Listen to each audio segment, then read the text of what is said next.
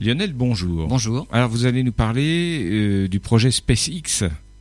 SpaceX sur Mars, oui. En fait, la NASA et le JPL, le Jet Propulsion Laboratory, ont identifié quatre sites potentiels pour les activités de SpaceX sur Mars.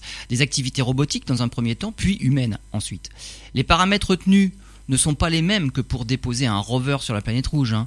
Il y a l'altitude, il ne faut pas se poser sur un site trop élevé, il faut bénéficier de suffisamment d'atmosphère pour freiner, mais pas trop bas non plus, il y a du vent dans les vallées, même sur Mars. Il ne faut pas un terrain trop rugueux ni trop pentu pour ne pas que la capsule Red Dragon bascule à l'atterrissage. En revanche, il faut que le site soit proche de grandes quantités de glace facilement accessibles et également proche de l'équateur pour profiter de l'énergie du Soleil.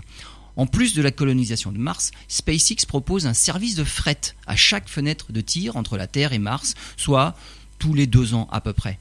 Avec sa capsule Red Dragon, SpaceX sera en mesure d'envoyer une tonne de charge utile vers la planète rouge.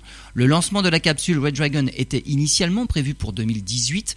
Il est maintenant reporté à la fenêtre de tir suivante en 2020, non pas à cause d'éventuels problèmes techniques, mais tout simplement à cause d'un problème de charge de travail.